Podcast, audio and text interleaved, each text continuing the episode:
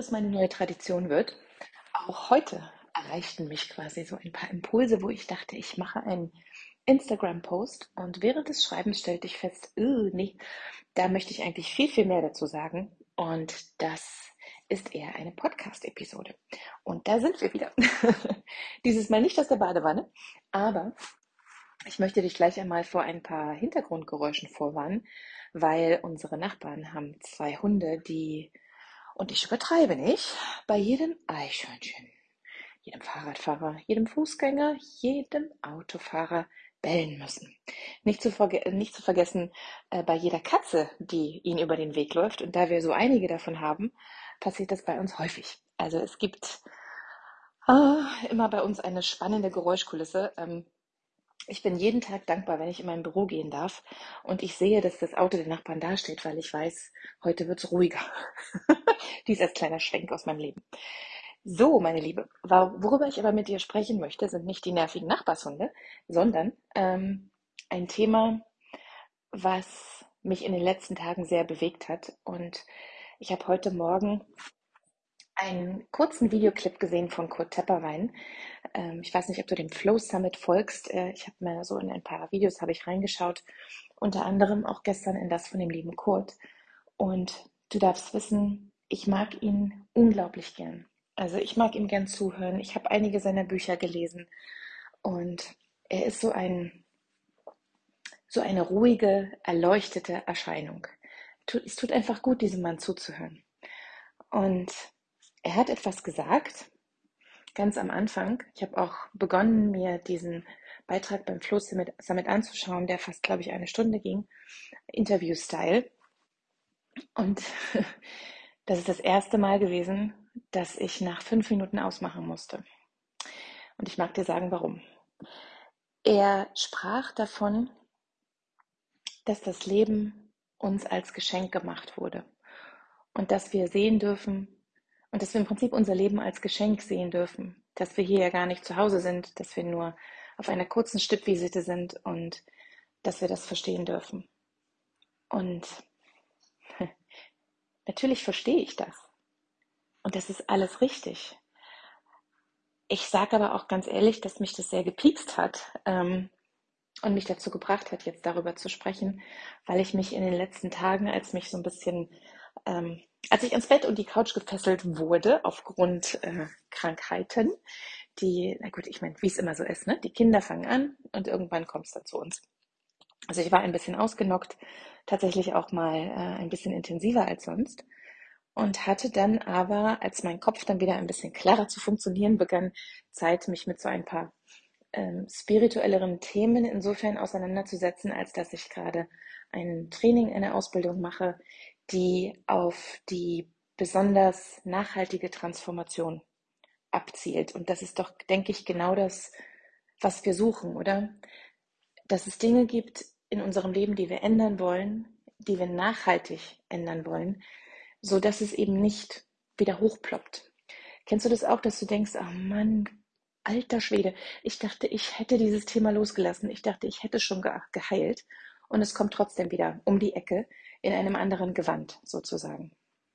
Und genau darauf zielt diese Ausbildung ab, dass wir Wege finden, diesen, ich sage es gerne als der Dreck, den wir mit dem Besen immer schön in die Ecke kehren, weil wir da gerade keine Lust haben, da näher drauf zu schauen, das, der häuft sich an. Und da geht es im Prinzip darum, den auch wirklich final und endgültig loszuwerden. Und meiner Meinung nach rutschen wir ganz häufig ab durch dieses, such dir einen besseren Gedanken, ähm, das ganze Leben, alles, was dir passiert, ist ein Geschenk. Such nach dem Geschenk dahinter. Ne? Where Focus goes, Energy flows. Fokussiere dich bloß nicht auf die schlechten Dinge in deinem Leben, äh, sonst ziehst du dir das an nach dem Gesetz der Anziehung und so weiter und so fort. Und verstehe mich nicht falsch, all das ist ja auch absolut richtig und das stimmt. Und das sind auch Dinge, nach denen ich auch lebe. Nur, wenn wir das alles benutzen, um die Traumas und die Wunden in unserem Leben zu kaschieren und uns nur auf das Gute zu fokussieren, aber nicht dahinschauen, was uns verletzt hat, dann werden wir immer wieder an den Punkt kommen, dass wir sagen, verdammte Axt, jetzt ist dieses Ding schon wieder hier. Ich dachte doch, äh, darüber wäre ich schon hinausgewachsen. Ähm, Finde ich sehr, sehr spannend. Und daher mag ich heute mit dir darüber sprechen, weil ich durch diese intensivere Beschäftigung mit diesen Themen, und das ist ja so spannend, wenn du anfängst, dich mit einem Thema zu beschäftigen und dann gibt es so Klick-Klack und Aha-Momente, dass du immer mehr Beweise um dich herum findest, die genau darauf einzahlen. Und ich habe ja schon in letzter Zeit angefangen, mich mit diesem ganzen Thema Nervensystem zu beschäftigen und dass das etwas ist, was ganz oft gerade auch in unserer spirituellen Szene, sage ich einmal, vernachlässigt wird, weil es geht immer um Mindset, Mindset und Gedanken und Mindset ist so wichtig. Ich meine, Mindset hörst du inzwischen überall, ne? Money Mindset äh, ist eins von den Dingen, die uns permanent begegnen. Also wir reden immer wieder über Mindset und lassen dabei aber außer Acht, dass es noch etwas anderes gibt in unserem Leben, was wir mitnehmen dürfen, damit die Mindset-Arbeit überhaupt fruchtet, sozusagen. Und dieses Züngeln an der Waage, das habe ich erst vor nicht allzu langer Zeit für mich entdeckt, ist die Arbeit mit dem Nervensystem. Und mit diesem, in diesem spirituellen Training, von dem ich vorhin gesprochen habe, was ja um die nachhaltige Transformation geht, genau da wird auch darüber gesprochen, dass wir den Körper viel zu selten mitnehmen.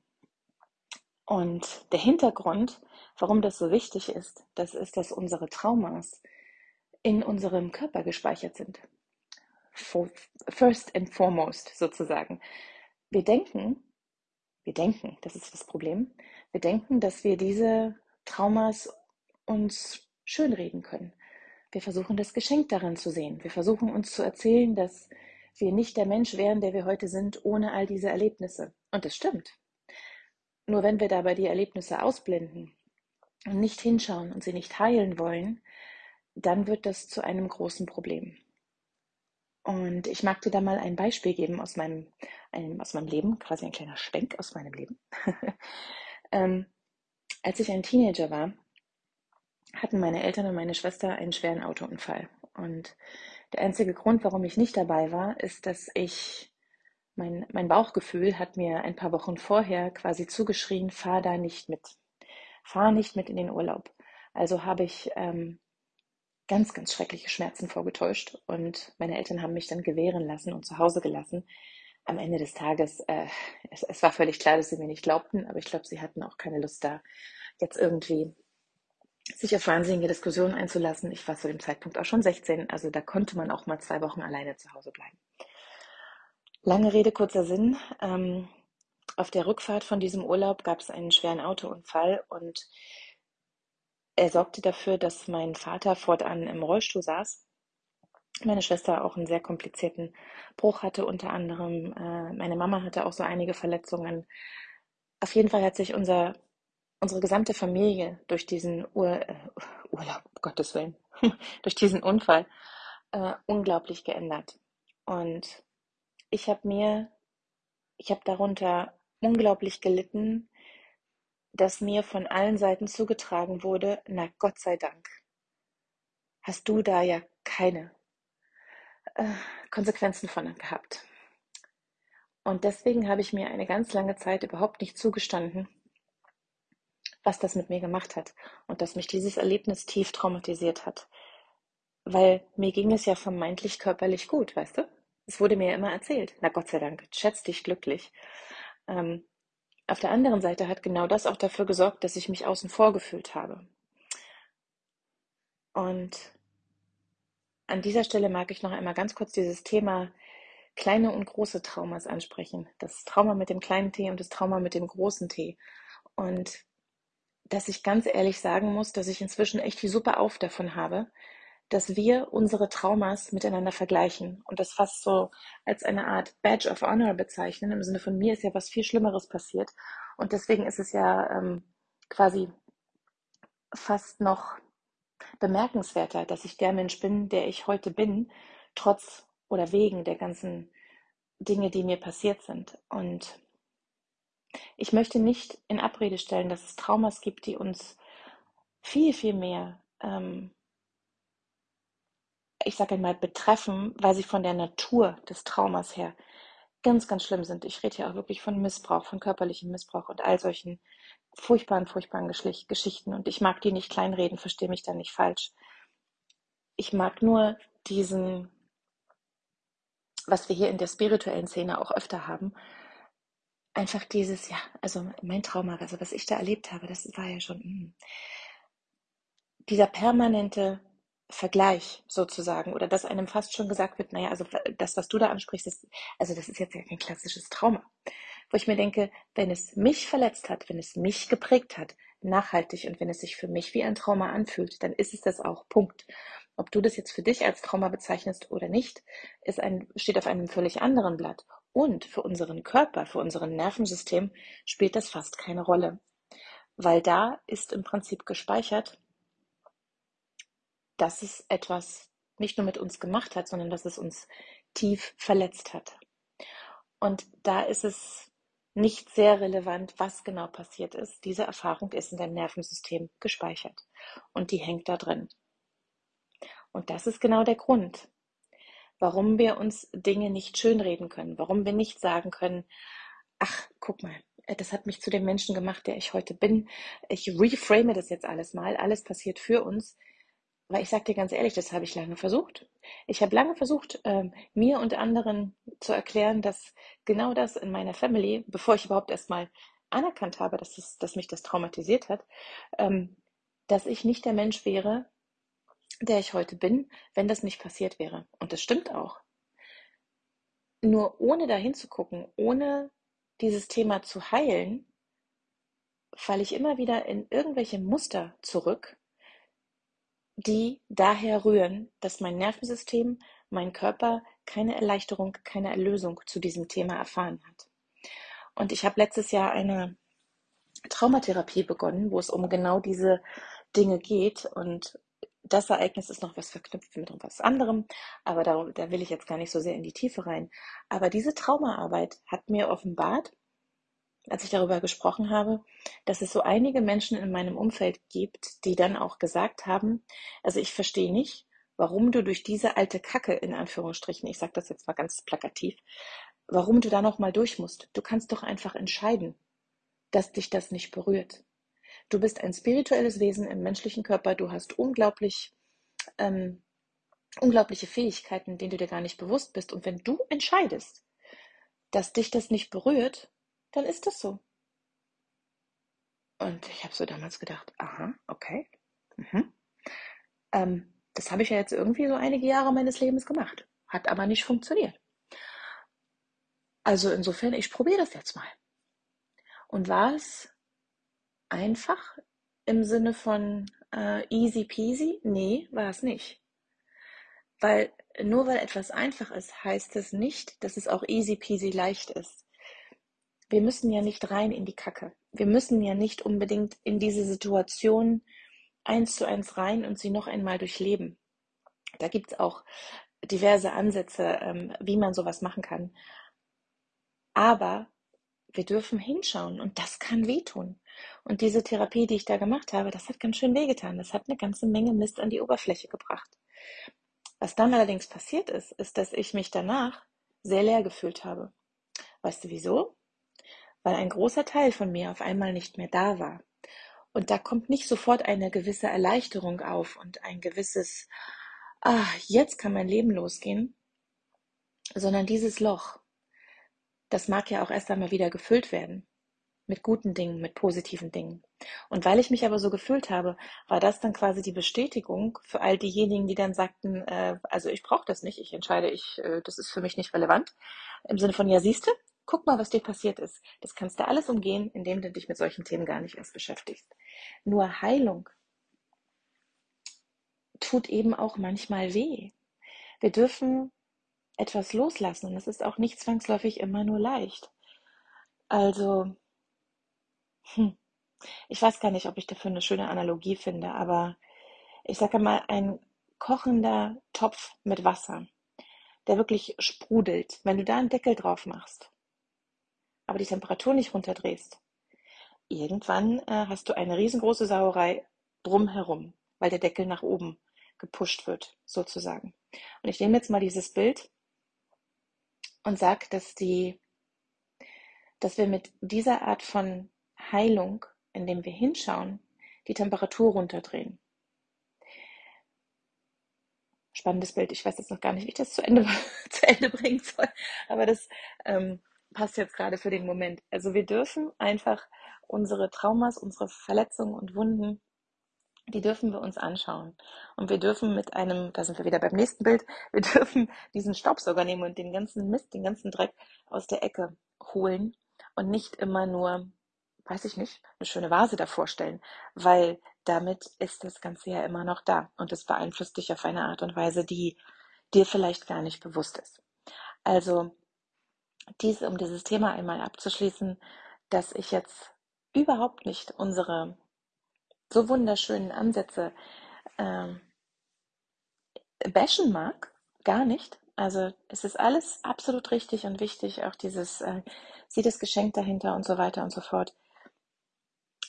Nur wenn in deinem Körper nach wie vor gespeichert ist, dass da eine Wunde ist, dass da etwas ist, was Aufmerksamkeit mag und gelöst werden möchte und dein Nervensystem in Panik ist, dann darfst du diesem Aufmerksamkeit schenken.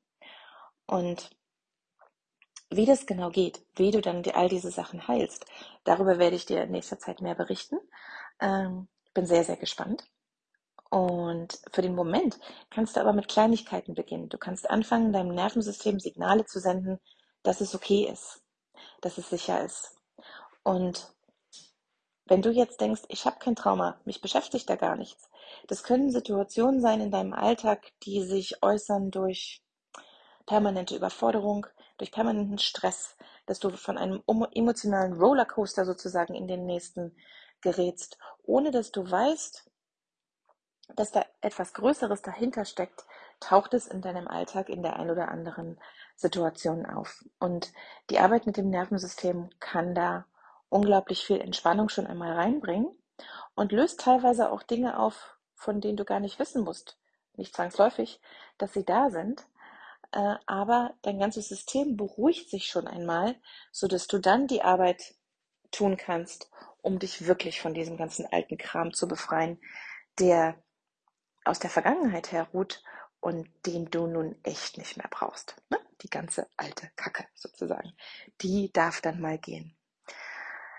So, dies waren meine Two Cents zu dieser ganzen Sache.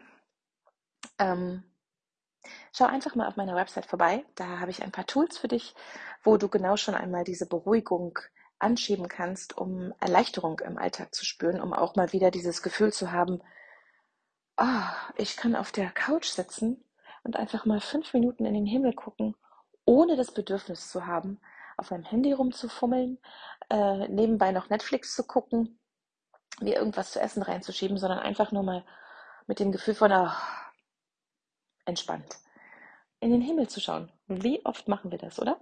Ja, damit können wir schon mal anfangen und der Rest kommt später. Du weißt, ich bin ein großer Fan von, wie darf es einfach sein, nur es kann definitiv nicht des Rätsels Lösung sein, Dinge zu ignorieren und uns zu erzählen, dass alles super ist und alles Schnafte ist. Äh, weil wenn dein Körper dir nämlich dann im Nachgang, im Nachgang sagt, so, mm, nee, und das tut er übrigens bei Affirmationen wie, ich bin geliebt, ich bin frei, und das tut er auch, wenn du dich Dinge fragst, wie ist das wirklich wahr? Und er dir kleine Signale sendet im Sinne von, mm, naja, irgendwie schon. Wenn du manchmal diese merkwürdigen Gefühle hast, wenn du dir Affirmationen sagst oder auch mit Byron Katie zum Beispiel arbeitest, mit The Work, dann ist es ein Zeichen dafür, dass dein Körper da rebelliert und sagt, nee, Mäuschen, sehe ich ein bisschen anders. Und das können wir ändern, indem wir den Körper auch mit ins Boot holen. So, dies als Abschluss dieser zweiten Podcast-Episode. Ich hoffe, es hat dir gefallen. Ich freue mich auf dein Feedback und wünsche dir bis zum nächsten Mal eine gute, gute Zeit. Schau auf meiner Website vorbei, um sie dir ein bisschen, äh, ein bisschen leichter zu machen. Bis ganz bald.